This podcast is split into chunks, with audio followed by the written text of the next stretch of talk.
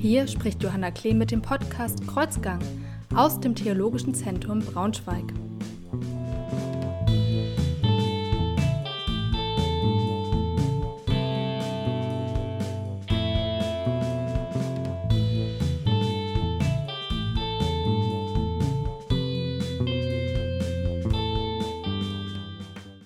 Hallo, heute spreche ich mit Heiko Donath. Er ist wissenschaftlicher Mitarbeiter an der Technischen Universität Braunschweig und zwar im Bereich Robotik und Prozessinformatik. Hallo. In der letzten Woche hat ja die Uni wieder begonnen. Es war Semesterstart und durch Corona ist es ja nicht möglich, dass die Vorlesungen so stattfinden wie bisher. Was heißt denn für euch jetzt der Semesterstart? Der Semesterstart ist eine neue Situation, etwas, was wir bisher noch nie hatten. In den Semesterferien kam es langsam auf uns zu dass, dass wir nicht so wie sonst die Uni aufmachen können, Studierende zu uns kommen können, dort Vorlesungen hören, sondern wir alles auf Digitalbetrieb umstellen müssen. Und so ist das jetzt auch aktuell. Die erste Semesterwoche ist jetzt auch schon rum und wir hatten sozusagen jetzt unsere Feuerprobe im Bereich digitale Lehre an unserem Institut. Ich bin am Institut für Robotik und Prozessinformatik bei Professor Jochen Steil und wir machen vor allem Live-Vorlesungen in Zoom und bieten zusätzlich jetzt noch so digitale Übungen an. Wir lernen alle was dazu. Es ist ganz witzig, wir zeichnen auch viel auf und stellen das zur Verfügung. Dadurch kann man dann äh, theoretisch auch Fragen reduzieren, weil vieles nochmal angeschaut werden kann. Bei praktischen Veranstaltungen, wie jetzt zum Beispiel dem Softwareentwicklungspraktikum, was äh, Bachelorstudierende der Informatik, der Wirtschaftsinformatik und der IST, der Informationssystemtechnik machen müssen, das ist jetzt digital geworden. Softwareentwicklungspraktikum,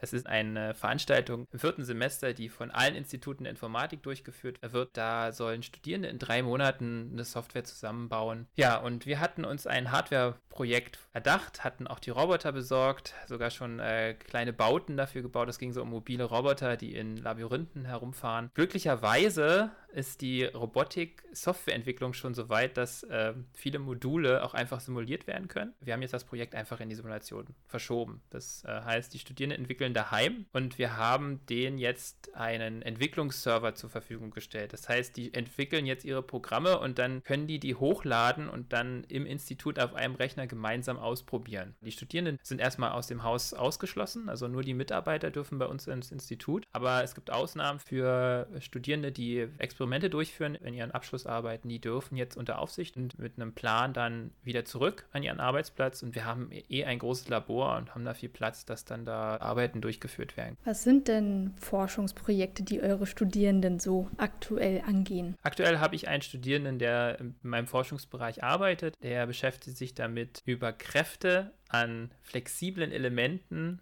die Verformung des Elements zu schätzen. Ich arbeite in der Schnittstelle zwischen dem maschinellen Lernen und der Robotik, der Kontinuumsrobotik und beschäftige mich vor allem mit so virtuellen Sensoren und wie man Kräfte schätzen kann, ohne Sensoren zu besitzen. Das ist virtuelle Sensorik. Und da ist ein Schwerpunkt zum Beispiel das Kraftschätzen, das heißt Kontaktkräfte über Verformungen zu schätzen. Und äh, mein Student macht gerade genau das Gegenteil. Also er misst Kräfte und versucht dann die Verformung von solchen kleinen Röhrchen zu schätzen, aus denen dann Roboter gefertigt werden. Das klingt ganz schön kompliziert.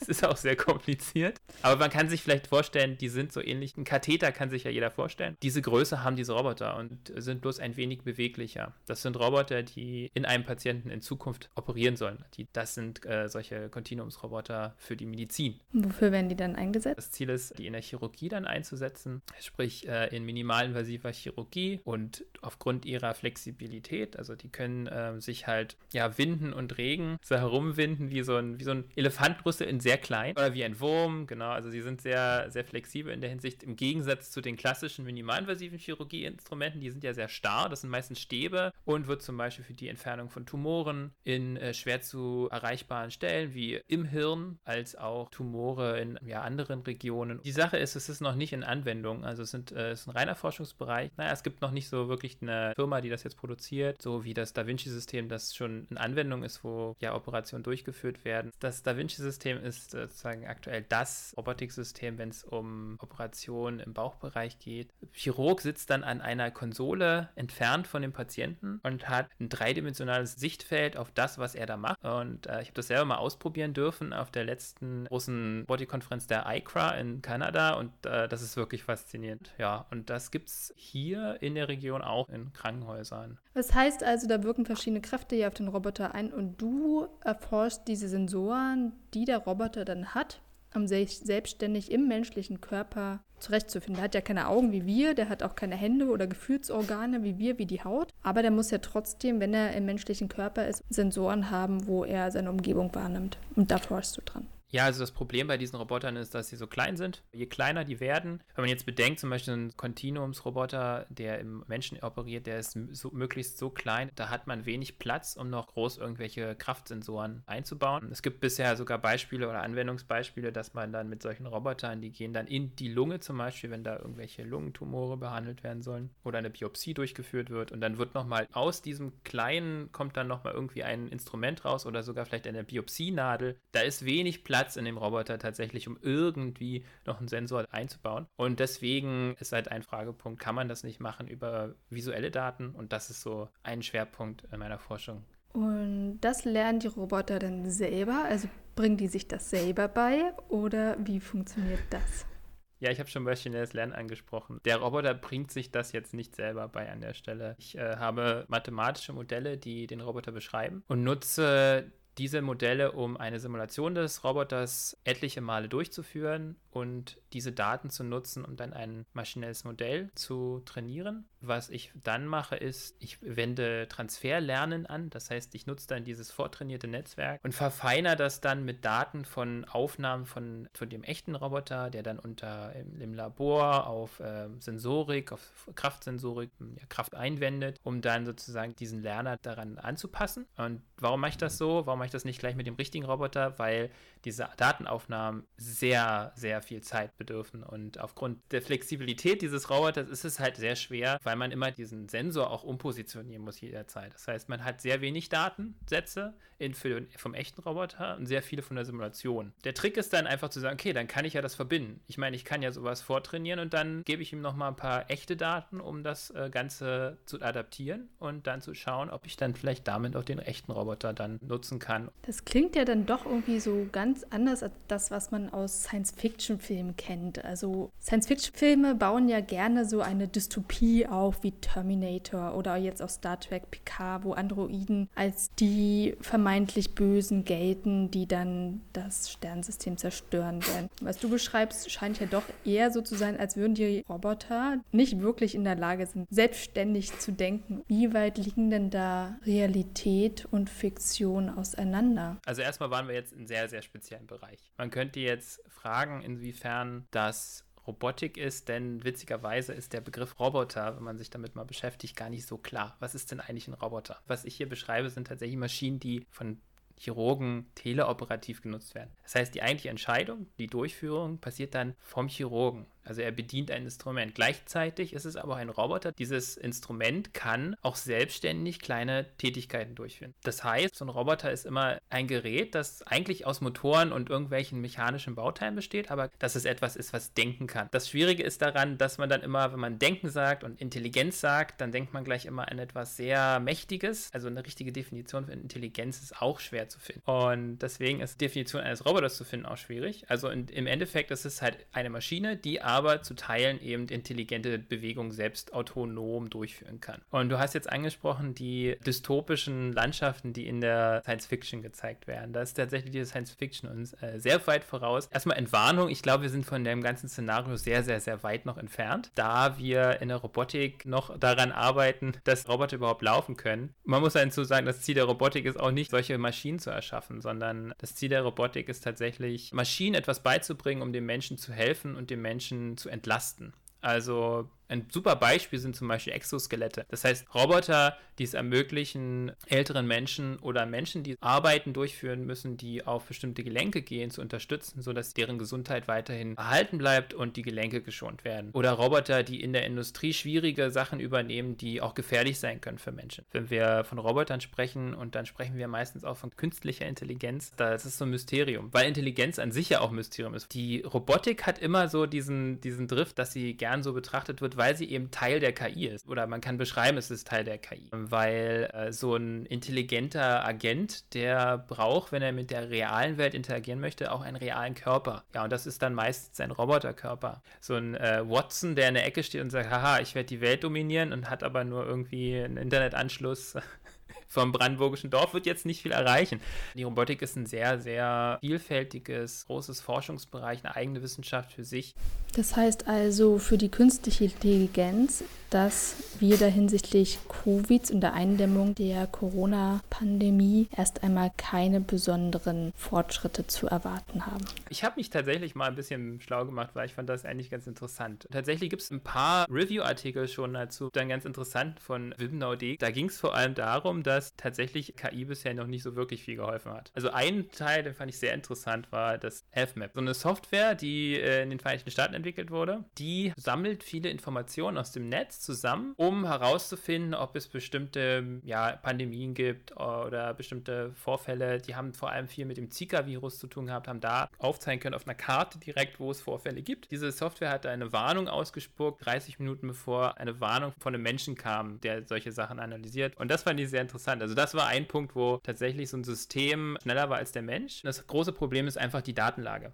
Also wir haben jetzt aktuell zum einen sehr viele Daten, aber die sind sehr verrauscht und zum anderen, wenn es um klinische Fälle gibt, sehr wenige Daten. Forscher aus äh, China haben äh, gezeigt, dass man mittels CT-Scans der Lunge aufweisen kann, ob ein Fall von Covid vorliegt. Das ganze System wurde aber nur mit 29 Patienten trainiert. Das heißt, das ist eine sehr minimale Datenlage. Vor allem braucht man aber auch, um das wirklich eine generalisierte Aussage zu treffen, einfach auch größere Datensätze. Und 29 Patientenbilder ist jetzt nicht viel für sowas. Es ist interessant, das heißt, dass da die Forschung auch noch in den Kinderschuhen ist, aber vielleicht ja sogar durch Covid neue Forschungsmöglichkeiten erschlossen werden, was eben die Analyse solcher Daten betrifft. Ja, das stimmt. Man lernt sehr viel gerade. Mir fällt noch ein, eine Sache, die ich aber sehr gut finde, wo vor allem der Fortschritt in der Natural Language Processing und Text Mining, also das Verstehen von natürlicher Sprache und das Analysieren von großen Textmengen funktioniert, ist tatsächlich, was jetzt in vielen Hackathons und Challenges, die im Internet liefen, einige Projekte sich entwickelt haben, die es ermöglichen, dass man diese unzählige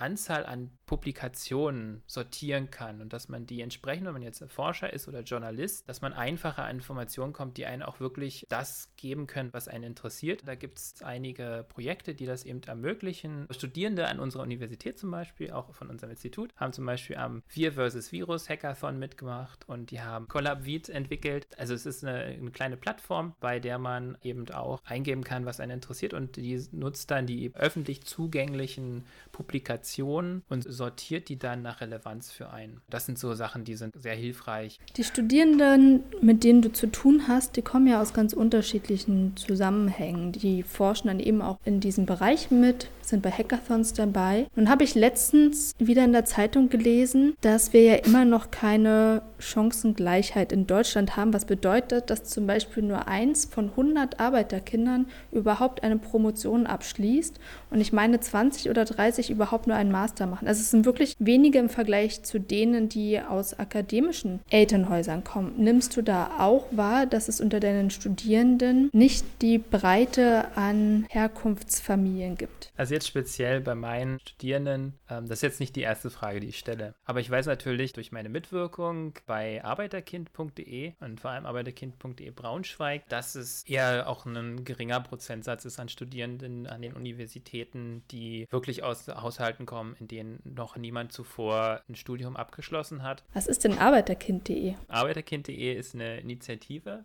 die es seit 2008 gibt. Die wurde von Katja Urbatsch gegründet und äh, leitet sie auch noch heute mit ihrem Mann zusammen. Und wir feiern bald zwölfjähriges. Ich sage immer wir, weil ich schon so lange dabei bin als Mentor. Das ist eine Initiative, die sich eben äh, zum Ziel gesetzt hat, äh, was für die Bildungsgerechtigkeit zu tun und die Schülerinnen und Schüler zu unterstützen, die gerne ein Studium aufnehmen möchten, sich aber unsicher sind, ob sie das schaffen und die aus einem Haushalt kommen, eben in dem niemand bisher einen Hochschulabschluss hat oder nur entfernte Verwandte und diese eben so als First Generation Students zu unterstützen, denen mit Rat und Tat zur Seite zu stehen, ihnen zu helfen und das alles auf einen niederschwelligen Angebot zu machen. Das heißt, wir sind kein Verein, du musst nirgendwo beitreten, sondern wir sind auf einer persönlichen Ebene da. Wir haben offene Treffen in 70 Arbeiterkind.de Gruppen in ganz Deutschland gibt es diese offenen Treffen, die es ermöglichen, einfach hinzukommen, wenn man Fragen hat, äh, da jemanden zu finden, der sich mal mit einem zusammensetzt oder mehrere Leute und dann mal so Dinge besprechen, Probleme oder Ideen. Und sind da finanzielle Sorgen? Ja, finanzielle Sorgen sind tatsächlich oft ein Thema. Das ist ja schon so, dass ein großes Thema ist, wie finanziere ich mein Studium, denn die Unterstützung aus dem Elternhaus ist oft nicht gegeben und beziehungsweise nur im geringen Maße. Also das ist eine, eine große Frage Frage. Und da gibt es ja auch unzählig viele Möglichkeiten. Und es ist auch, wenn man da neu einsteigt, etwas verwirrend. Also so einen BAföG-Antrag auszufüllen, wenn man das das erste Mal macht. Ich glaube, jeder, der das gemacht hat, das ist schon erstmal eine Hürde, erstmal zu schauen, wie das geht. Wir ermutigen ganz viel unsere Schülerinnen und Schüler und Studierende, die zu uns kommen, zu versuchen, sich für ein Stipendium anzumelden. Geht denen ja vor allem den Stipendienwerken darum, engagierte Menschen aus der Gesellschaft zu fördern. Da es aber eben diese Hürde ist und passe ich denn dazu, kann ich das und ich habe jetzt aber nur eine, eine 1,7, eine 2, 3 oder oder was auch immer, geht dann das?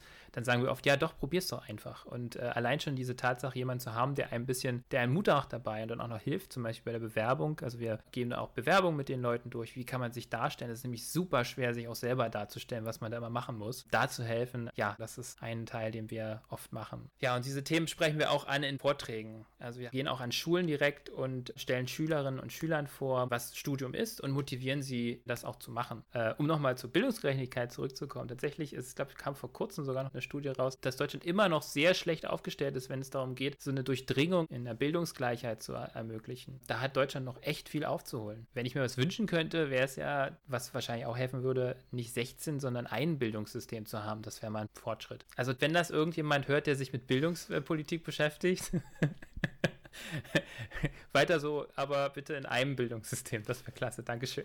Disclaimer, ich bin kein, ich bin kein Experte darin. Also das ist so meine eigene Meinung, das, was ich jetzt sehe aus Erfahrung.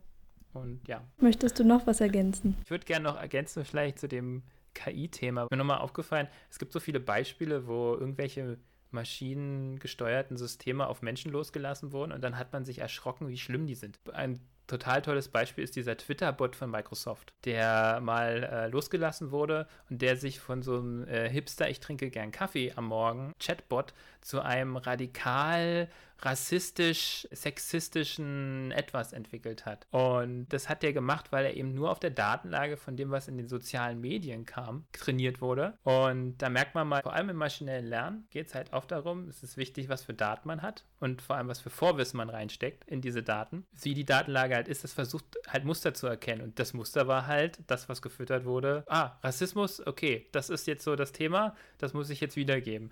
Natürlich dann von Microsoft abgeschalten worden. Das zeigt so ein bisschen auf, dass es sehr wichtig ist, denn ein wichtiges Thema tatsächlich gerade aktuell ist auch äh, im Bereich der Mustererkennung des maschinellen Lernens, der KI, ist es äh, so Fairness einzubauen. Diese, dieser Mythos, dass wir jetzt irgendwie ganz tolle künstliche Intelligenzen haben, die alles erkennen, ist halt auch nicht wirklich korrekt. Also diese Dinge sind nicht der Weisheitsletzter Schluss. Es wird sehr viel daran geforscht und man kann damit unglaublich tolle Sachen machen. Man muss es halt immer nur mit einer gewissen ja, Vorsicht auch genießen, was man da macht und auch immer abschätzen, inwieweit man dem Ganzen vertrauen kann.